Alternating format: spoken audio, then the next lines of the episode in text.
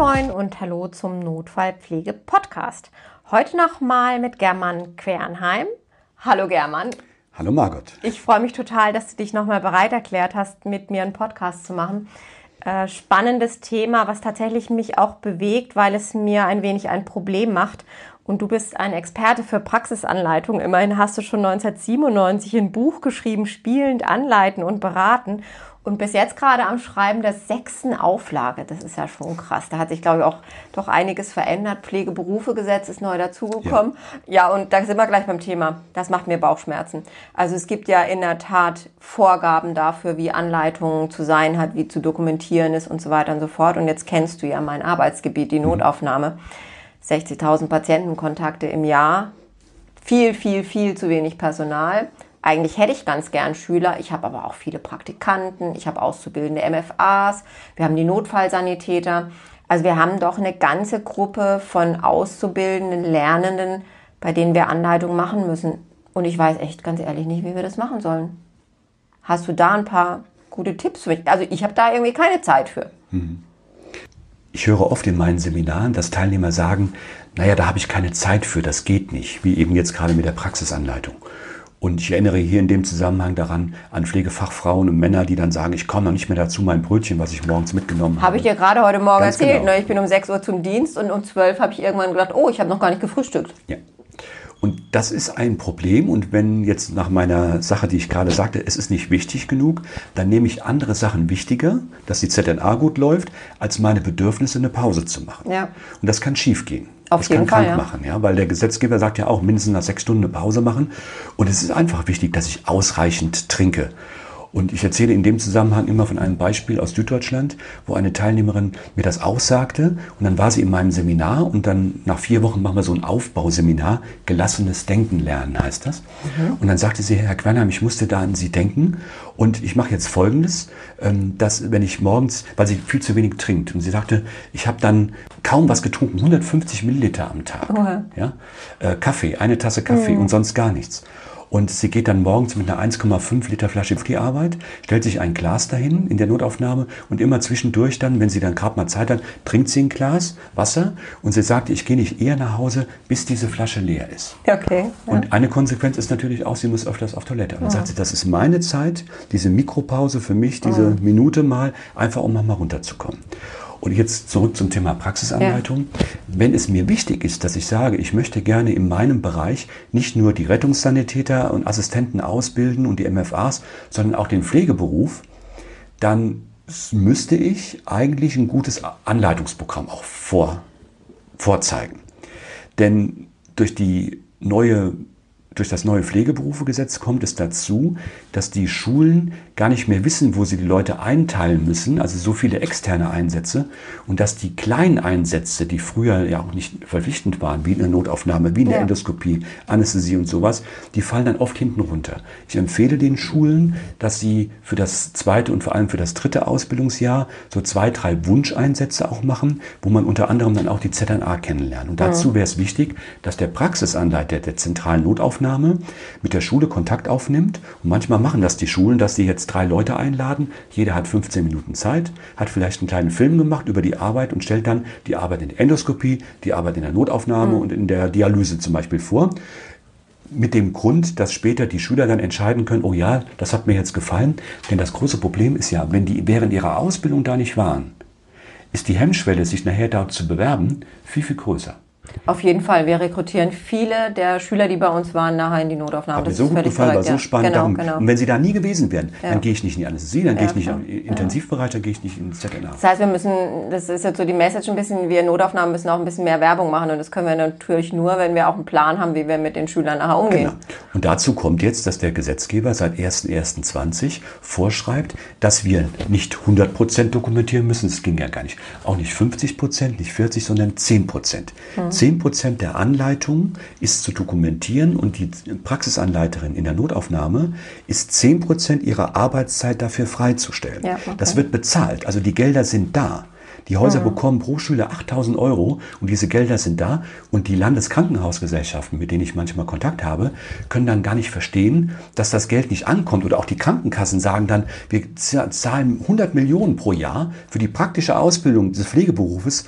Ähm, warum kommt das Geld da nicht an? Ja, ja weil manchmal es nicht wichtig genug genommen wird, dass mhm. man sagt, es gehört auch dazu, dass wir hier Zeit haben, mit den Schülern Gespräche zu führen, dass wir sie an diese ungeplanten Situationen auch ranführen. Denn euer Bereich ist ja der Bereich, dass man so schlecht planen kann. Ich weiß nicht, wann kommt die nächste Reanimation. Ja, so ist das, ja, klar. Aber es gibt auch Fälle oder es gibt ja auch äh, Lehrzeiten, wo ich wunderbar Anleitungen dann vorbereiten kann und sagen, ich mache das Vorgespräch, ich mache eine Durchführung im Rahmen einer Trockenübung und sage ein Nachgespräch dann und sage, wann jetzt die nächste Reanimation kommt. Das kann ich dir nicht sagen. Letzte Woche hatten wir so und so viel.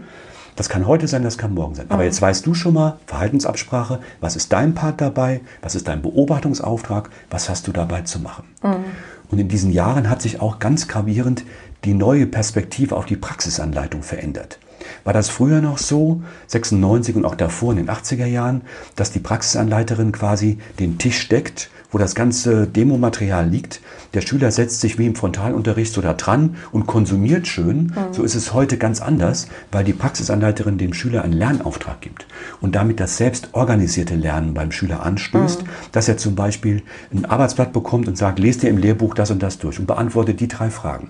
Schau dir diesen YouTube-Film an ein Videotutorial von irgendeiner Situation und mhm. Aufnahme, international oder national, wo man sagt, Mensch, dieser Film kommt zu unserem Hausstandard relativ nah. Das, können, das kann man auch vertreten, weil ja auch viel Mist im Internet ist. Aber das ist ganz gut. Schau dir bitte diesen Film an, beantworte die drei Fragen. Und wenn das der Schüler gemacht hat, dann ist meine Anleitungszeit deutlich verkürzt, weil ich ja jetzt auf einem Gerüst aufbauen kann, was er schon hat. Ja, ja. Und dann kann ich die fehlenden Sachen noch vermitteln mhm. und dann versuchen, dass seine Kompetenzen dadurch angestoßen werden. Ja, ähm, du hast jetzt gerade so die Reanimation angesprochen. Das ist sicherlich ja auch eine Situation, die auch wichtig ist in der Notaufnahme, auch gerade für Pflegeschüler. Ja.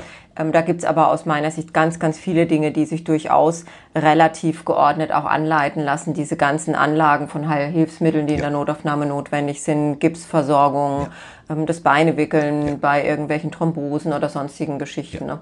oder Vorbereitung zu bestimmten Untersuchungen. Ähm, Und die Emotionsarbeit.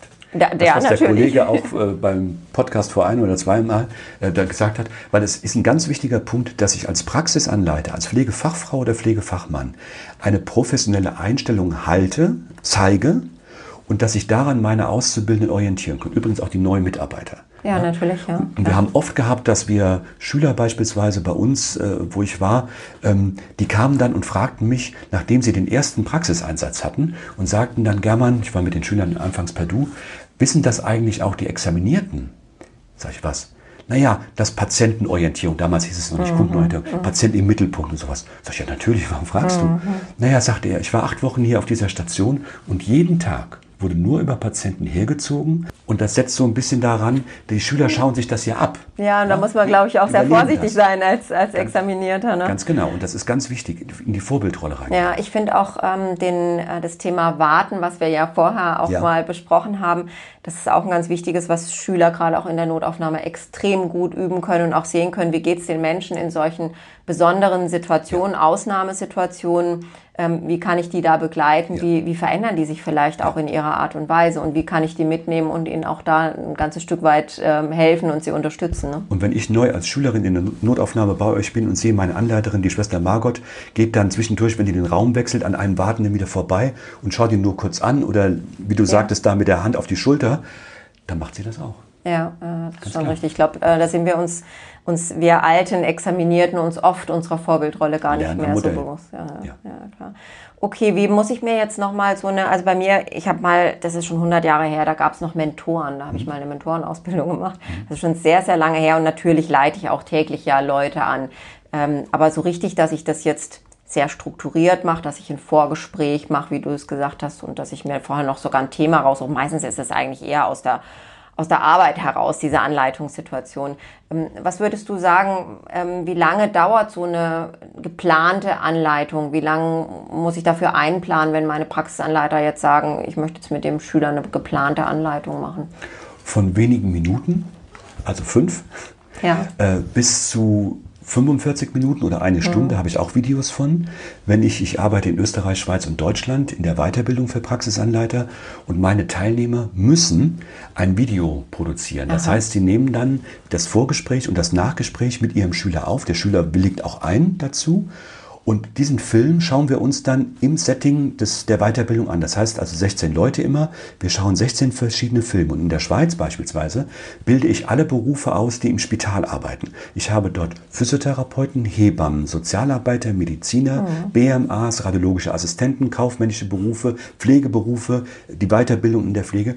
Und das Grundprinzip ist das gleiche. Es ist egal, ob ich einen Metzger, einen Oberarzt ja. oder eine Pflegefachfrau ausbilde. Dieses Lernen, wie lernen Erwachsene, diese Struktur, die du gerade sagtest, angefangen, wichtigster Punkt, Lernauftrag. Aber deine Frage ging ja noch dahingehend, was für Themen kann man machen?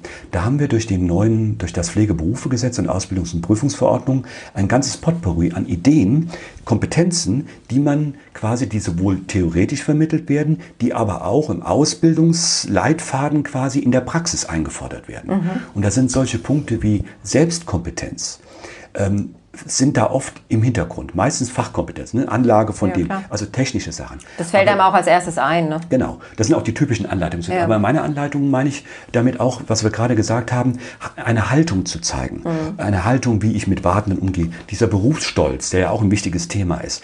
Das quasi vorzuleben und einem Schüler, der diese Haltung noch nicht hat, da ihm zu helfen, dass er diese Haltung bei mir entwickeln kann und das als Lernchance sieht. Ja, okay sicherlich nicht ganz einfach. Also leichter ist es, jemandem zu zeigen, wie ein Gips angelegt wird. Genau. Weil es hat ja dann auch immer was mit der eigenen Haltung und der eigenen, ja, dem eigenen Berufsverständnis ja. zu tun. Und das stelle ich dann zur Diskussion. Und darum sind ja auch die Praxisanleiter oft eine Berufsgruppe, die oft sehr innovativ sind, sehr fit sind, weil die fit bleiben. Durch den Kontakt mit den Lernenden, immer wieder wird das hinterfragt, immer gibt es neue Aspekte aus der Schule, aus der Hochschule, die jetzt ja mhm. auch kommen. Und das hält natürlich die Leute auch fit und ja. frisch. Wenn du jetzt mal den Praxisanleitern in der Notaufnahme so eine Message mitgeben wollen würdest, was würdest du denen gerne sagen wollen? Das ist jetzt ein bisschen gemein, weil du da gar nicht drauf vorbereitet bist, aber vielleicht fällt dir sowas ein, wo du sagst, das würde ich ganz gerne Praxisanleitern in der Notaufnahme mitgeben, unter all diesen Aspekten, die wir so gerade besprochen haben. Wenn wir den OP als das Herzstück des Krankenhauses sehen, weil da so viel produziert in Anführungsstrichen wird, ist ja die, die Notaufnahme bei euch in deinem Metier quasi die, die Pforte, also ja, der Eintritt. Genau. Ja? ja? Und ähm, es geht schon los, wie ich dem Patienten gegenübertrete. Ja. Und wenn ich da eine, eine Haltung habe, die sowohl dieses Caring, comforting auch, ne, dass ich sehe, Mensch, der sitzt aber ganz blöd oder der muss da stehen, dass ich ihm einen Stuhl anbiete, dass ich zwischendurch mich immer wieder äh, rückversichere, äh, wie geht's Ihnen jetzt gerade?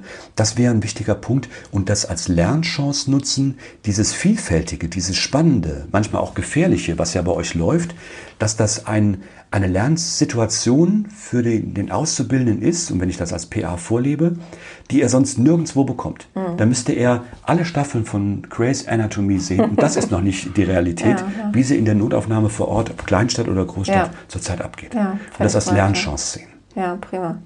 Ja, cool. Das war ein ganz tolles Schlusswort. Dann danke ich dir ganz, ganz herzlich für die Einblicke und ähm, viel Erfolg noch beim Schreiben deiner sechsten Auflage. Dankeschön. Ähm, und ich denke, wir hören uns bestimmt bald wieder. Vielen Dank. Danke, Margot.